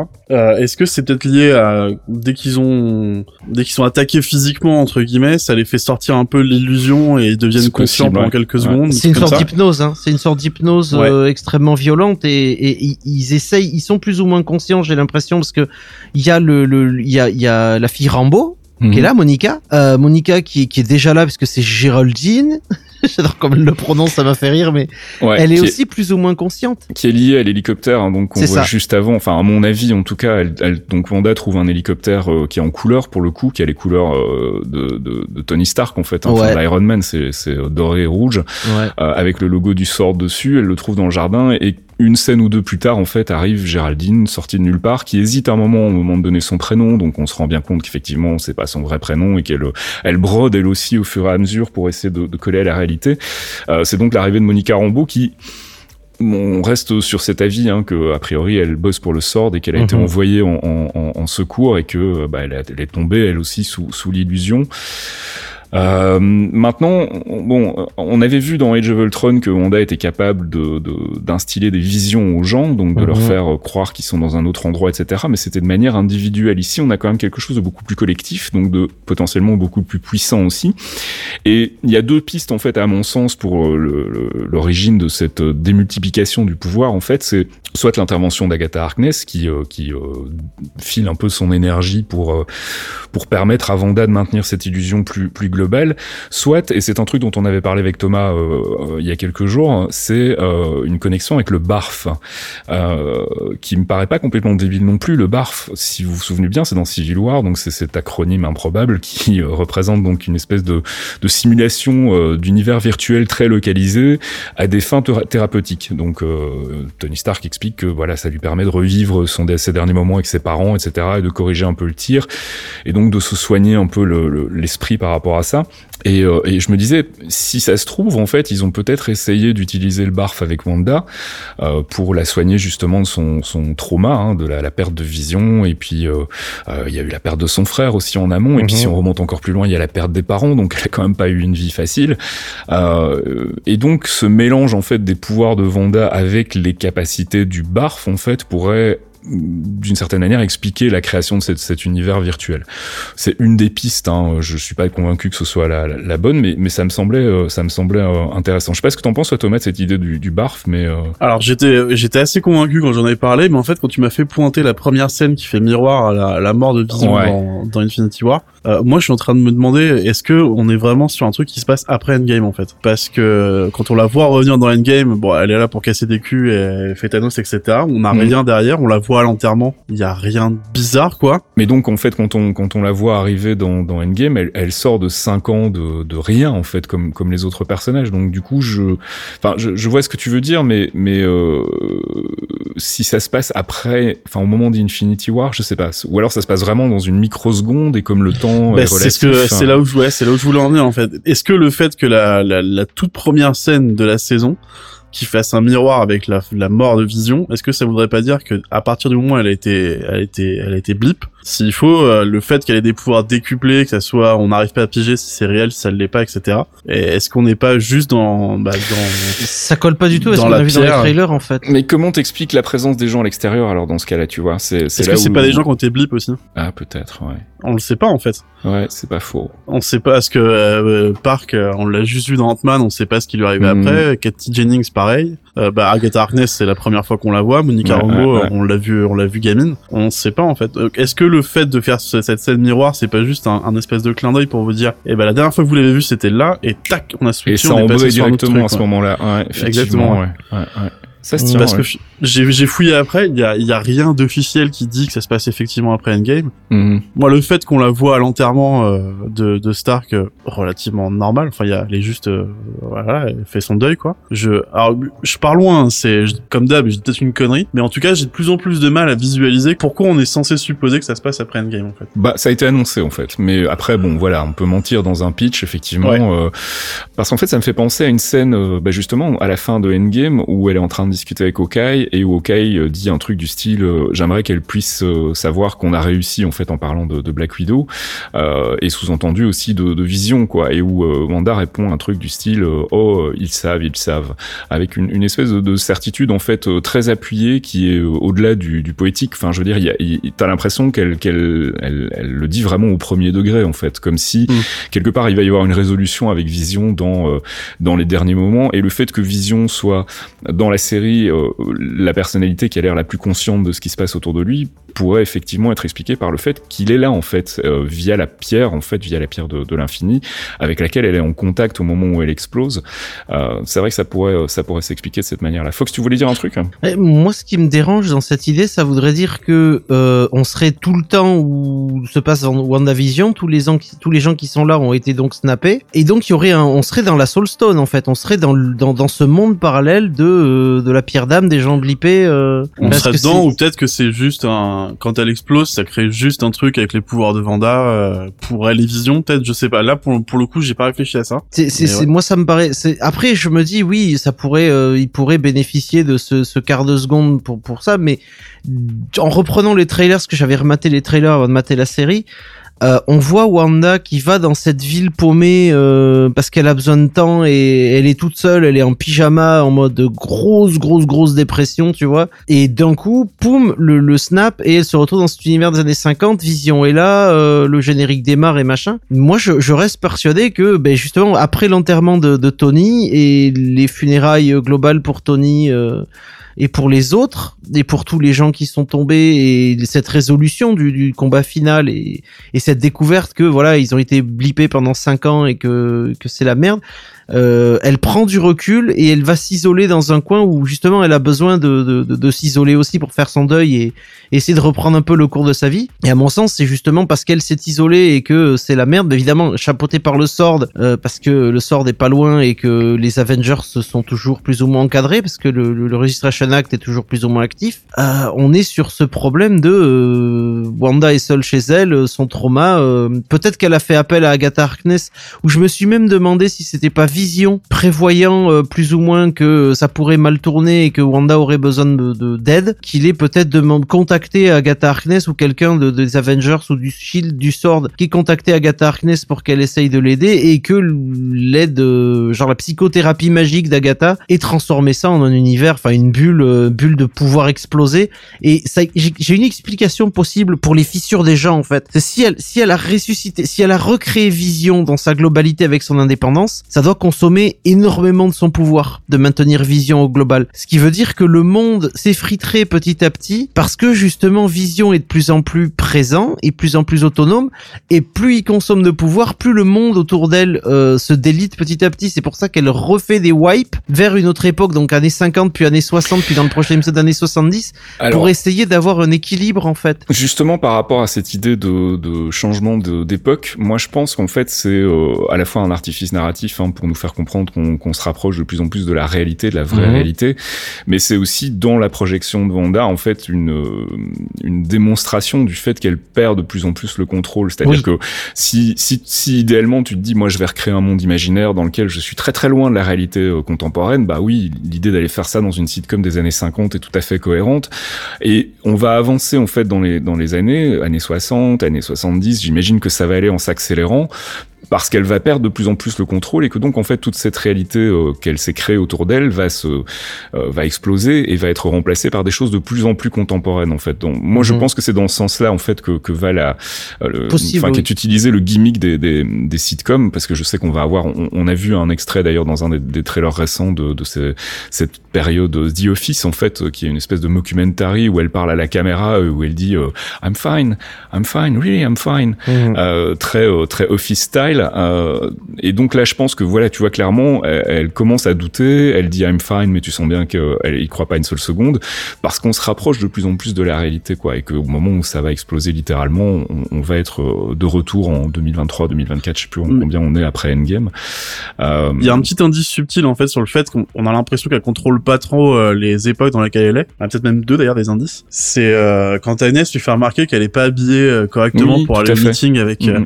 C'est hyper subtil, mais tu te rends compte que elle, elle est fringuée en mode années 60 alors que c'est encore Ouais. années 50 derrière. Mhm. Et elle a l'air de se dire mais euh, ah bon bah putain pourtant pour moi ça me semble normal. mm, mm, mm. Et le passage à la couleur aussi. Quand euh, Ouais. tout passe à la couleur, elle s'en rend compte, elle voit, elle trouve ça magnifique. mais c'est pas elle qui le contrôle ouais, C'est ça. fait. Donc Mm, si, si elle est si elle est surprise par ça, c'est pas un truc à l'air de contrôler en fait. Pour moi, c'est clairement un signe que le, la réalité reprend le dessus en fait, Mm. et que plus on va avancer, plus ça va devenir compliqué. Et effectivement, j'avais pas pensé à ça, mais ton idée, Fox, c'est pas conne dans le sens où euh, effectivement, si euh, si elle a vision avec elle ou en tout cas une partie du vrai vision, euh, ça doit être quelque chose qui est effectivement très euh, consommateur d'énergie et, euh, et difficile à maintenir, et que plus elle va avoir un vision réelle et autonome, et plus euh, le reste va va va partir en, en éclat, et où elle va devoir choisir un moment entre bah, garder l'illusion, garder vision, mais en même temps détruire le monde autour d'elle parce que on, on a cette notion aussi, enfin pas encore dans les épisodes, mais dans les trailers, on a une notion vraiment de de, de sphère grandissante en fait, que que, que ça s'étend en fait, que ça progresse. Euh, je voulais qu'on parle très rapidement de deux autres choses. La première, c'est un truc pour lequel j'ai pas d'explication, mais qui m'a pas l'air anecdotique non plus. C'est l'absence totale d'enfants dans la série. Euh, on est quand même dans une bourgade américaine, euh, un, un- un endroit Ah où là. c'est plutôt familial, donc on s'attend à voir des enfants. Il y en a pas un seul dans les deux épisodes. Note un, truc, euh, à la fin du deuxième épisode, elle est, quand il passe à la couleur, elle est turbo enceinte. Oui, oui, ça d'accord. Oui, donc Alors, on je, je parle, je parle de ces euh, enfants-là, ok.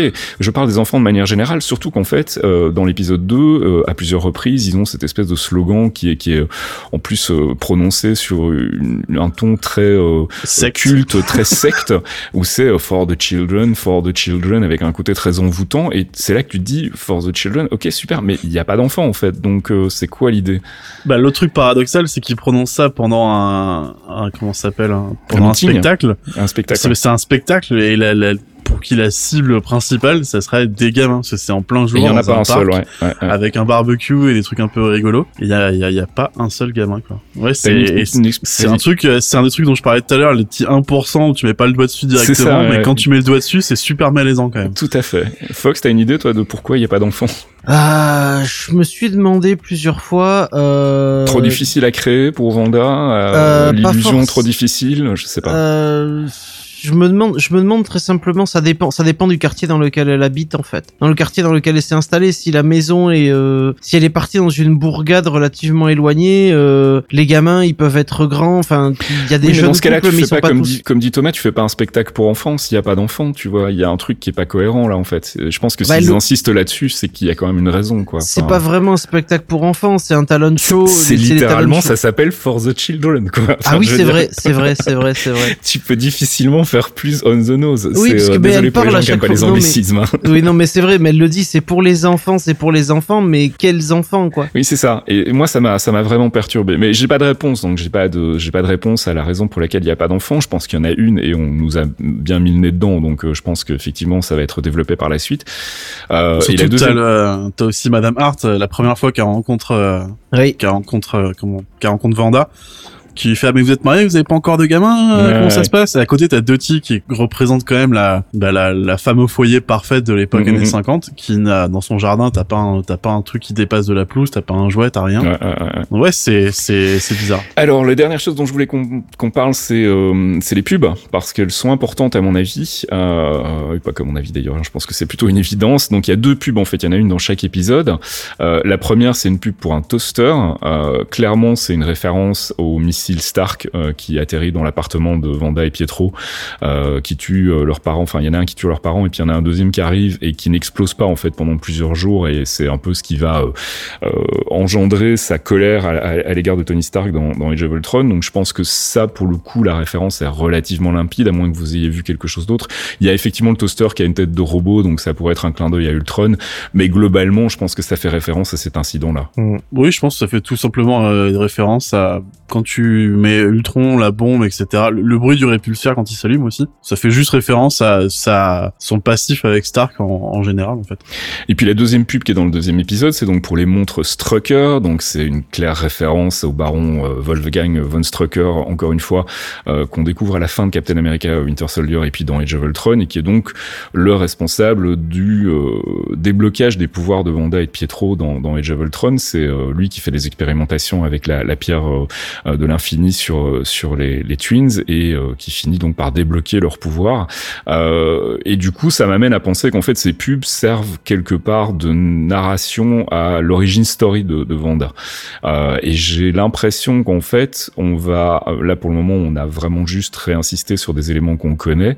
Je serais pas étonné que la prochaine pub soit une référence à ce qui se passe dans Civil War, par exemple, et qu'on ait comme ça des, des espèces de petits de petites références à, à, à- sa véritable histoire et que c'est je serais pas étonné non plus que les pubs prennent de plus en plus d'importance, puisqu'en fait c'est la trame de la réalité, euh, la vraie réalité en, en quelque sorte, et que c'est peut-être aussi une manière pour la réalité de s'immiscer dans cet univers euh, fantasmé qu'a créé Wanda. Euh, et je trouvais ça pour le coup très malin de le faire via via des pubs. Je sais pas si vous avez des choses à rajouter sur les, les deux pubs euh, en particulier. Non, je pense juste que c'est un lien avec ses traumas en fait parce que t'as le, le fait, tic, le tic du toaster qui rappelle forcément la bombe, le temps Mhm. de Strucker parce que on parlait tout à l'heure des traumas qu'elle a subis mais rester enfermée dans une espèce de cellule à jouer avec des cubes en bois Mhm. pendant que l'autre euh, lui débloque ses pouvoirs, je pense que ça devait pas être super joyeux non plus. Je pense que c'est une montre juste pour signifier le temps qu'elle a passé en cellule euh, pendant les expériences de Strucker. Oui, c'est un, moyen intelligent d'amener euh, de manière subtile et pas forcément brutale bah, les, tous les traumas qu'elle a eu avant de, bah, avant de sombrer dans la folie un peu. Et vous pensez que les donc c'est chaque fois le, le, le, le même mec et la même nana en fait. Euh, vous pensez que ce couple a une importance? J'ai j'ai lu sur certains sites que il serait possible que ce soit ses parents en fait, ses vrais parents. Euh, vous avez une idée là-dessus ou euh... Bah, au début, j'étais pas chaud pour que ce soit ses parents parce qu'ils ont pas d'accent, mais je me Mhm. suis rappelé que elle non plus on a plus. Ouais, tout à fait. Bon, c'est un détail à la con, hein, mais euh, alors je sais que ça fait tiquer pas mal de gens au fur et à mesure des films du MCU qui perdent son accent. Moi, dans l'absolu, je m'en fous un peu. Alors c'est marrant, tu- je, je fais juste un insert par rapport à ça, parce qu'elle en a parlé Ouais. dans une interview, Elisabeth Olsen, donc elle explique qu'effectivement ils ont, je sais pas comment on dit en, en français, phase out, enfin ils ont fait, fait disparaître progressivement son accent au fur et à mesure des films, mais il était encore quelque part un peu présent. Il l'est plus du tout en fait dans WandaVision, et c'est voulu en fait, puisqu'en fait c'est une euh, une émulation de sitcom américaine des années 50. Ça serait un peu bizarre qu'elle parle avec un accent euh, sokovien. Donc pour le coup, en fait, elle expliquait qu'il y avait une vraie, un vrai choix en fait de complètement laisser tomber l'accent, en tout cas dans les, parties sitcom, et que clairement, je pense que euh, l'accent pourrait, enfin en tout cas des pointes d'accent pourraient réapparaître plus la réalité de nouveau va se faire, va se faire présente. Ça, le, le, le fait, le fait qu'il y ait, euh, le fait qu'il n'y ait pas d'accent sur Vanda, qu'il n'ait pas son accent sokovien habituel, c'est vraiment parce que elle veut être euh, la pe- enfin, c'est la petite épouse américaine des années tout à fait, 50. ouais. hein, c'est Mhm. c'est purement une manière de s'intégrer, mais de s'intégrer à quoi Encore une fois, c'est de s'intégrer dans son mensonge entre guillemets et Mhm. de s'intégrer auprès des gens qu'elle euh, qu'elle rencontre. Et plus elle va rencontrer de gens, plus ça va s'effondrer parce Mhm. qu'elle va se rendre compte que elle contrôle Vision. Donc dans la maison, ça va. Dès qu'il y a de plus en plus d'interactions avec les autres, bah, les interactions sont. Tu, tu regardes quand il va au club, euh, au, au club de milice locale entre guillemets, euh, Oui. où les mecs sont. Tu vois bien, enfin c'est ultra forcé et c'est presque c'est presque des réponses automatisées si tu veux. C'est c'est des réponses de base, on dirait des PNJ de RPG. Par contre, dès qu'elles discutent avec justement toutes ces femmes, euh, quand elles sont regroupées pour pré- préparer le, le talent show, tu vois que dès qu'il y a une discussion un peu profonde, un peu directe avec une personne, euh, le masque se brise, le Mhm. verre se brise, elle se coupe. Et j'aime beaucoup les points de lumière d'ailleurs. Le toaster qui ne fait, qui fait un point rouge, le sang qui apparaît en rouge, Ouais, et ouais. des, toutes les petites notes de couleur qui ramènent quelque chose de réel en fait à chaque fois. On, on m'a fait remarquer autre chose aussi, c'est au niveau des effets spéciaux en fait. Euh, tous les effets spéciaux qui sont supposés être euh, d'époque dans les années 50 et 60, Mhm. tu vois clairement que ce sont des effets spéciaux. Enfin, je veux dire, quand elle nettoie ses assiettes, c'est c'est complètement kitsch. On a l'impression qu'il y a des fils qui pendent. Mhm. Euh, alors qu'en revanche, quand Vision sauve euh, Monsieur Hart, euh, le- l'effet spécial en fait de, Ouais. de- quand il traverse, il est ultra moderne en fait. Si tu Bien le sûr. compares au, au moment où il fait passer le chapeau à travers son ventre dans le, le sketch euh, euh, du Oui. numéro de l'épisode 2, c'est pas du tout les mêmes effets spéciaux. Non. Donc il y a un vrai souci du détail à ce niveau-là aussi. Euh, quand il y a des choses qui se passent dans l'univers des sitcoms, c'est avec des effets spéciaux d'époque, et quand il y a tout à coup quelque chose qui sort, et encore une fois, pour, pour reprendre ce que disait Thomas, c'est ce 1% de malaise en fait qu'on n'identifie pas forcément tout de suite, eh bien il y a ça aussi, ces effets spéciaux qui sont tout à coup ultra modernes, alors qu'en fait on est dans une sitcom des années 50, donc c'est un peu étrange aussi.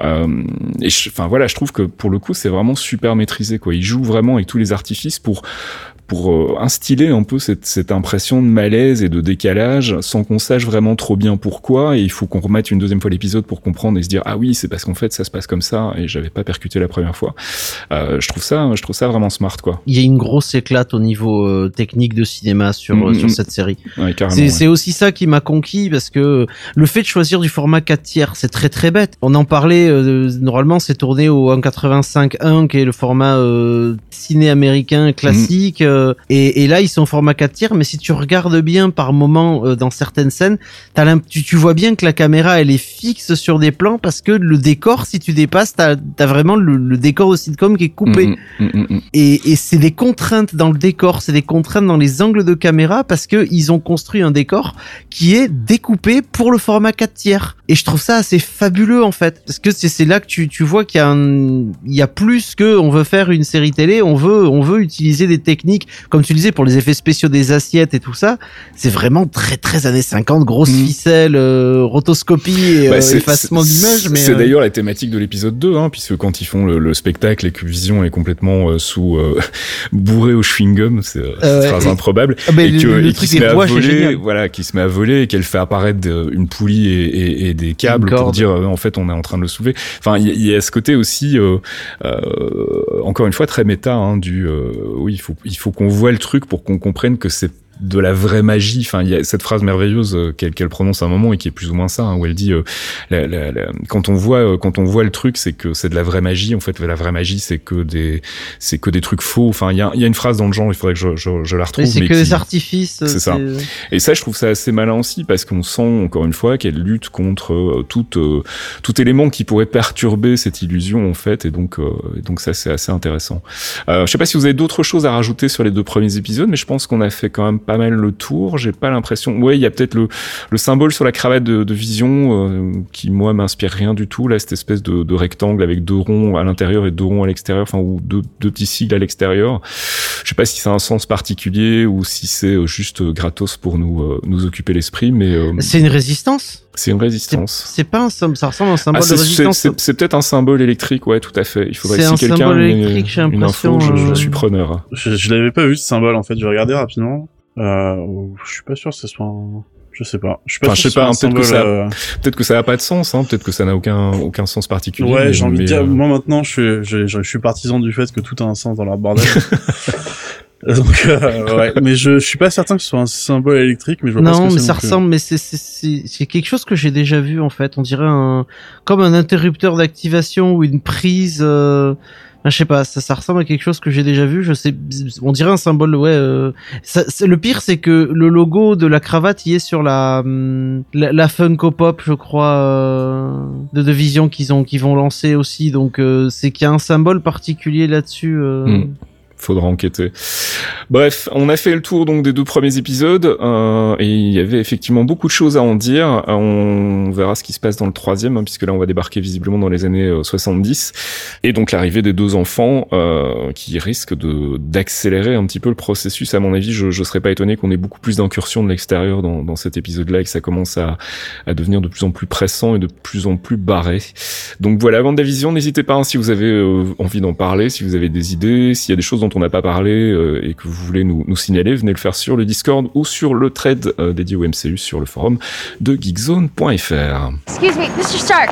Christine Everhart, Vanity Fair magazine. Can I ask you a couple of questions? Hi. Hi. Yeah. It's okay? Okay, go.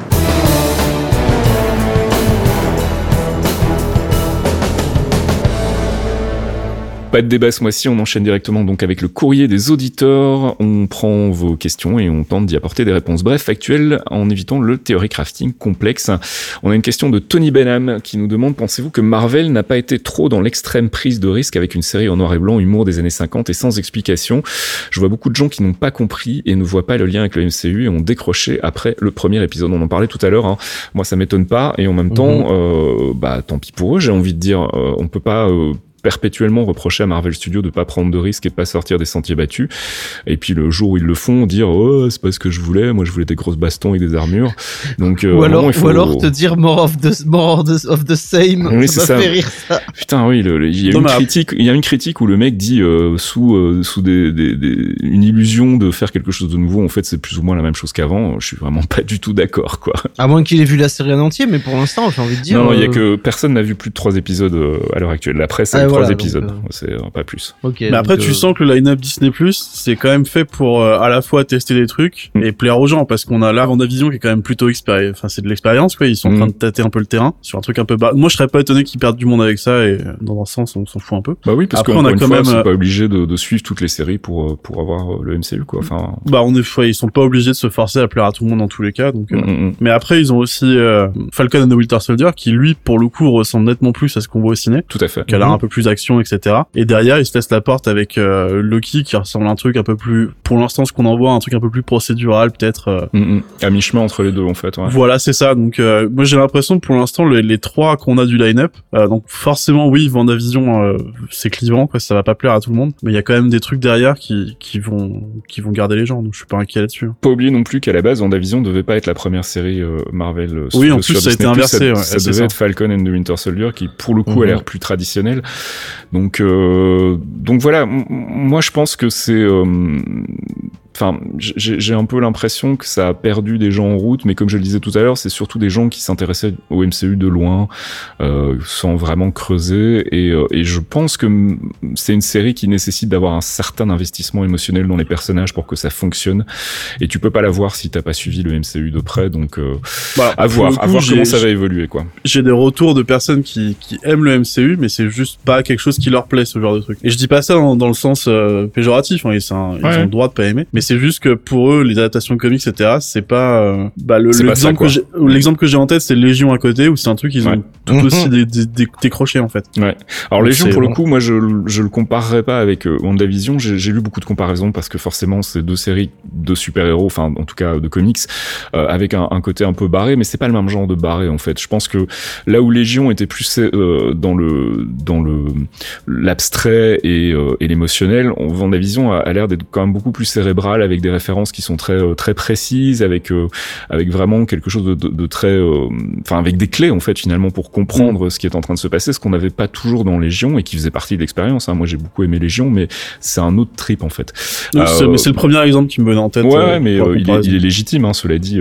donc, donc voilà. Donc effectivement, c'est une prise de risque. Maintenant, est-ce qu'ils ont été trop loin? Je pense pas. Je pense qu'il était justement salvateur pour eux d'explorer de nouvelles pistes. Et puis, bah, les gens qui vont décrocher devant Vendavision, tant pis. Et puis, je suis pas sûr qu'ils perdront euh, des éléments essentiels pour euh, pour la suite des films. Donc, c'est pas très grave en fait. Au final, tout le monde y trouve son compte et c'est euh, c'est le principal.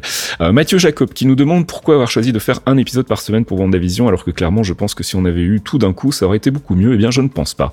Euh, moi, je suis convaincu du contraire. Je suis très très content de, de, de savoir que ça sera un épisode par semaine parce que bah, justement, ça nous permet de réfléchir, ça nous permet de d'explorer des théories, de, de faire monter un peu la sauce et puis de de, de, de finalement avoir de l'impatience pour pour euh, l'épisode suivant, je suis pas sûr que j'aurais eu autant d'impatience euh, à la fin de l'épisode 2 si j'avais su que je pouvais tout de suite lancer le troisième hein, et, et, ainsi de suite. Donc je suis très content en fait que ce soit euh, un épisode par semaine. Après c'est une histoire de goût. Je sais pas si vous êtes d'accord avec moi, mais moi c'est Mandalorian qui m'a refait kiffer le complètement. le, ouais, je pensais à ça. Ouais. Mm. Et alors pour le coup Mandalorian, il n'y a pas beaucoup de, enfin moi je suis pas le grand spécialiste Star Wars, mais il n'y a pas beaucoup de théorie crafting à faire derrière Non. sur quelques points, voilà. Mais c'est juste comme tu disais, ça fait monter la sauce en fait. Tu te dis bah là j'ai fini mon épisode de la semaine et tu te chauffes toi-même pour le prochain. quoi. Ouais c'est ça, Ouais. tu te chauffes Mm. toi-même pour le prochain. Le double avantage qu'on a avec WandaVision, c'est que là en plus on a des choses qui nous intéressent à théorie crafter et en plus on fait monter la sauce pour la semaine prochaine. Carrément, tout à fait d'accord. Un Fox, ton avis? Euh, moi, j'aime binger certaines séries, mais il y a une nécessité au-delà de euh, binger, c'est bien, mais il y a une véritable nécessité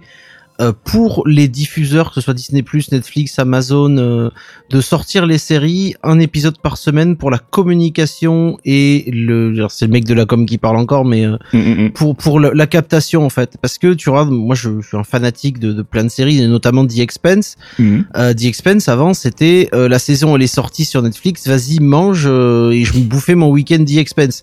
Sauf qu'après plus personne parlait de The Expense parce que dans Ouais, le week-end tout le monde spoilait tout Mm, et, et plus personne avait envie de prendre Netflix ou alors aller télécharger ses séries, il prenait le pack complet, c'était fini. Ben là du coup euh, t'as un intérêt vraiment de communication, même de promotion pour le service en question, que ce soit Disney Plus ou un autre, de diffuser un épisode par semaine parce que pendant toute la semaine on va en parler Ouais. parce que les gens vont le mater à différents moments. Il n'y a pas ce, ce, ce FOMO insupportable euh, de pas se faire spoiler machin.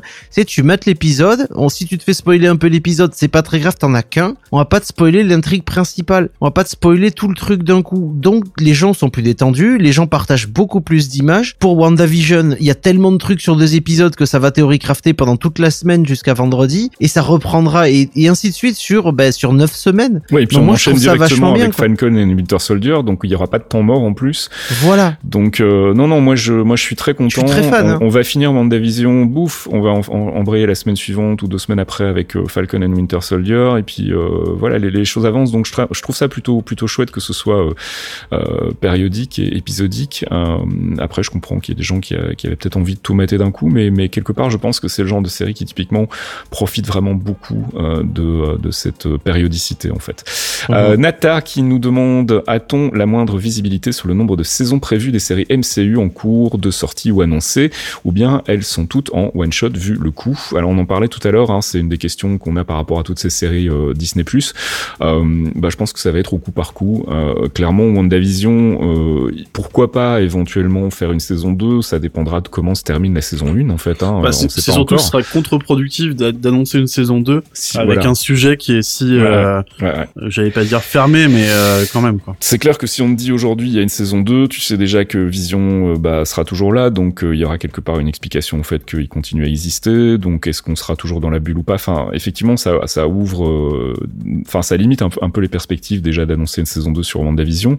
Loki, en revanche, bah, vu qu'on sait pas trop où ça va aller, et vu que, comme tu le disais tout à l'heure, il y a un côté très procédural, bah, ça, ça se tient de faire une saison 2. Walif, c'est pareil, hein, je veux dire, les, pistes à explorer sur les Walif sont tellement illimitées qu'ils peuvent faire 15 saisons, euh, je serais pas étonné. Donc euh, je pense que ça va être un peu au coup par coup, puis ça sera peut-être aussi fonction du succès. Hein, S'il y a une série qui se plante ou qui marche moins bien, bah clairement le, potentiel d'en voir une saison 2 sera réduit. Mais encore une fois, pour le moment, ils annoncent ça euh, de manière assez intelligente sur des séries sur lesquelles bah, ça ne, nique pas en fait l'intrigue et, les surprises. Et puis dernière question de Glooby Bulga qui nous demande est-ce que les séries Defenders ont une durée de vie limitée chez Netflix, sans parler de rapatriement chez Disney Plus ou de récupération des persos, personne n'y croit. Je parle juste d'un retrait du catalogue de Netflix pour des raisons de fin de droit. C'est une excellente question à laquelle je n'ai absolument pas de réponse. Euh, J'ai jamais rien compris aux droits de distribution et encore moins sur les services de streaming, donc c'est très difficile à dire. Euh, ça me paraîtrait pas débile que Netflix garde les droits à vie, euh, puisque c'est quand même une production euh, Netflix, euh, mais c'est une coproduction avec ABC, donc avec Disney. Donc euh, Disney va peut-être avoir euh, un moment euh, son mot à dire pour récupérer peut-être les séries sur Disney+. Maintenant, si ça vient sur Disney+, est-ce que ça va pas entraîner la confusion avec le MCU Enfin, on s'était déjà posé la question avec Agents of Shield euh, et ils ont finalement apparemment séparé les deux, si je dis pas de bêtises, hein, puisqu'il Oui, y a un- il me semble une que une séparé, catégorie MCU et puis une catégorie avec euh, les séries euh, Disney, enfin ABC, ABC et compagnie. Donc, euh, donc je ne sais pas, je ne sais pas si on verra les Defenders un jour sur euh, Disney+. Euh, euh, ni si euh, effectivement on, on parle de plus en plus de rumeurs hein, de retour de Matt Murdock dans Spidey 3, tout ça on en avait déjà parlé le, le mois dernier, mais ça c'est une autre thématique. Ah, Bon. je- bon, on en reparlera, mais euh, il y a des, y a du plus, mais il y a quand même beaucoup de moins en fait. Et assez surtout beaucoup de moins. voilà. Are you talking about a time machine? No. No, of course not. No, not a time machine. This is more like um. Yeah, like a time machine.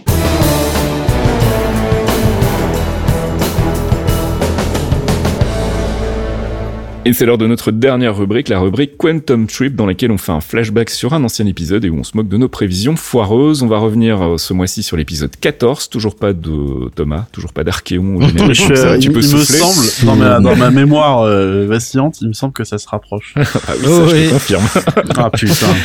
Dans l'épisode 14, on parlait du Microverse, pardon, du Quantum Realm, qu'à l'époque j'avais beaucoup de mal à prononcer, vous allez le voir, et euh, de l'arrivée possible de Janet Van Dyne, donc euh, la Wasp originelle, en Red Queen. Et donc, euh, ben, apparemment, ce- cet univers microscopique donc euh, aurait une importance euh, dans la phase 3 d'après d'après Kevin Feige, tout comme de Wasp en fait. Alors, est-ce qu'il parle de la Wasp historique, celle qui est prisonnière du Quantum Realm dans Ant-Man, donc Janet Van Dyne, ou est-ce qu'il parle de la nouvelle Wasp, à savoir Hope Van Dyne, sa fille, vu que Evangeline Lilly reçoit donc le costume à la fin de à la fin du film Ant-Man et que Kevin Feige annonce qu'elle aura probablement un rôle important dans la phase 3. Qu'est-ce que t'en penses, mon petit Fox? Où est-ce qu'on pourrait la voir arriver Est-ce qu'on pourrait voir un duo entre la mère et la fille? Est-ce qu'on pourrait voir une opposition entre la mère et la fille? Enfin, il y a plein de pistes possibles qui me paraissent intéressantes. Alors le, le premier truc, c'est que le, le Quantum Realm euh, propose quelque chose de vraiment intéressant, comme l'explique Pym dans le film, c'est que c'est un royaume subatomique en dehors du temps et de l'espace. Donc du coup, je pense que la mère, donc Janet Van Dyne, est encore en vie, clairement. Elle est prisonnière du Quantum Realm. Le problème, c'est qu'elle serait, à mon sens, je pense qu'elle est devenue folle, euh, qu'elle a un gros souci et que c'est, il va falloir nettoyer ça derrière. C'est c'est une, c'est une piste. Ouais. Alors, euh, qu'elle soit potentiellement en vie, c'est une certitude. En tout cas, euh, Marvel a, a tout fait pour ne pas révéler son identité, pour ne pas qu'on la voie. Donc, c'est que manifestement, ils se gardent ça sous la main au cas où ça pourrait servir plus tard. C'est pas une certitude, mais ça prouve qu'en tout cas, ils ont l'ambition probablement de réutiliser le personnage à un moment ou à un autre. Voilà, voilà, donc euh, euh, Red Queen hein, qu'on attend toujours hein, dans euh, dans le MCU. Euh, on a bien eu Janet Van Dyne en revanche et elle est bien revenue, euh, même si on aimerait la voir un peu plus et a priori ce sera le cas dans Ant-Man 3. Euh, si j'ai bien compris, elle devrait enfiler la tenue. Pour le reste, on avait un peu de mal à l'époque Fox à voir l'importance du Quantum Realm tel qu'il nous Mhm. était vendu avant donc d'avoir pu le découvrir dans, dans Ant-Man. On comprend un peu mieux aujourd'hui pourquoi ils l'ont ils l'ont ils l'ont mis en place très très rapidement dans le MCU et notamment par rapport à Endgame. Mais c'est vrai qu'à l'époque on, on voyait pas encore trop où ça allait. Mais ça va, c'est un épisode où on était euh, on était relativement raccord. On n'a pas dit trop de grosses conneries, sinon Bah, Red bien je vous l'aurais je- passé. Mais mais Red Queen c'était c'était un fantasme en fait. On avait envie de voir euh, Michelle Pfeiffer en Bad Girl. euh. Je garde un truc que c'est possible, hein. On sait jamais parce C'est que vrai, ça peut ça peut. elle est ça rev- peut- elle est sortie, elle s'est faite snapper et, et puis voilà. Donc euh, j'ai envie de te dire. ah, euh, C'est vrai que maintenant tu dis, ouais, c'est vrai que maintenant tu dis ça, elle a tout ce qu'il faut pour péter un câble en fait. Euh. Mm, mm, mm. Ah ouais, elle est sortie, elle s'est, elle sort, elle est sortie, elle a retrouvé sa fille, son mari, euh, elle a rencontré son gendre, elle s'est faite snapper, et puis, et puis c'est fini. Ah, et déjà, qui te dit qu'elle va pas péter un câble dans le 3 Rien que le fait qu'il soit allé la chercher alors qu'elle était restée enfermée pendant 20 piges plus euh, dans, Ouais. dans le microverse là. Euh, niveau mental, euh, ça doit, ça doit foutre un, ouais. Le retour à la réalité va être compliqué. Donc je me dis, on peut garder une cartouche sur Red Queen euh, ou la Red Queen, comme dirait notre ami belgissime. Mais euh, moi, je garde un ticket sur elle. Ce serait génial, Pfeiffer en bad girl, en bad woman qui t'explose. Moi, je dis oui. quoi. C'est pas impossible, hein, c'est pas impossible. On verra dans peut-être pas dans Ant-Man 3, mais peut-être euh, par la suite. Qui sait? Et euh, bah, c'est la fin de ce- cet épisode des clairvoyants.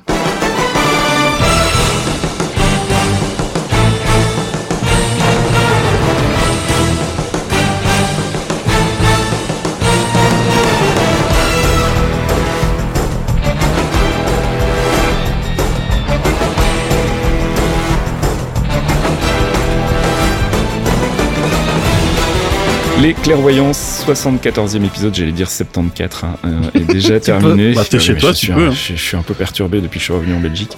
Euh, on se retrouve si tout va bien le mois prochain pour un nouvel épisode. On aura vu euh, trois ou quatre épisodes supplémentaires de WandaVision, donc on sera quasiment euh, plus à plus de la moitié. Donc on aura probablement de nouvelles pistes à explorer. Pour le focus, bah, n'hésitez pas. hein, pour le moment, on vous, on vous cache pas qu'on est un peu à court d'idées parce qu'il n'y a pas vraiment de nouveaux persos, nouveaux arcs qui sont exploités dans, les- dans les films, dans les séries. Donc, si vous avez des envies sur des, des, des personnages euh, peut-être secondaires euh, dont on n'a pas beaucoup parlé, peut-être à Monica Rambeau si ça se développe. euh. voilà, Monica Rambeau, effectivement, ça pourrait être un, un- un focus intéressant, ou alors peut-être faire des mises à jour de focus qu'on a fait il y a, il y a 3-4 ans. N'hésitez pas en tout cas à nous, à nous suggérer des idées sur Twitter ou passer sur le Discord ou sur le thread euh, sur le forum de geekzone.fr. On vous rappelle aussi l'existence du Patreon, patreon.com slash geekzonefr, hein, si vous voulez nous soutenir tous les mois, 1 euro, 2 euros, 3 euros. Vous aurez droit à du contenu euh, cadeau, bonus, euh, pas grand chose pour le moment, mais on vous file torréfaction un peu en avance, et puis il y a les compilations de nos amis les démons du midi, sans oublier bien évidemment le nouveau podcast La Pause Comics qu'on a lancé il y a quoi 4 mois maintenant avec Thomas euh, Archéon qui nous propose donc ses recommandations comics tous les mois en parallèle des clairvoyants. Et on va au-delà de Marvel, hein, on parle un peu de toutes les maisons d'édition. Donc c'est vraiment euh, bah, pour tout le monde, il y en a pour tous les goûts et toutes les couleurs comme on dit. Et puis bah nous on se retrouve le mois prochain pour un nouvel épisode des clairvoyants. Salut les gars Des bisous, messieurs. Bisous à tout le monde. Salut tout le monde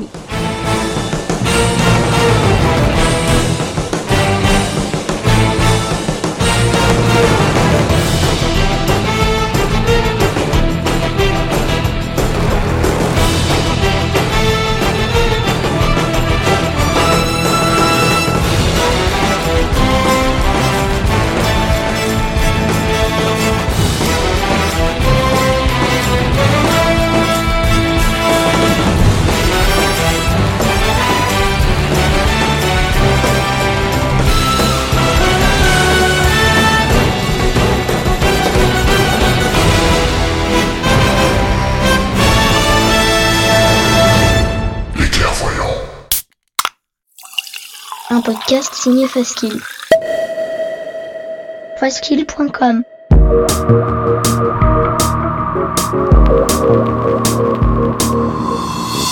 Torréfaction, c'est votre rendez-vous hebdomadaire sur geekzone.fr avec une sélection de l'actualité proposée par Caféine et Fastkill. Gaming, culture, software et tech, on fait le tri dans les news de la semaine pour vous proposer un récap digeste d'une demi-heure, histoire de ne rien louper des infos essentielles. Torréfaction, c'est votre rendez-vous avec l'actu geek tous les vendredis matins à 8h sur geekzone.fr.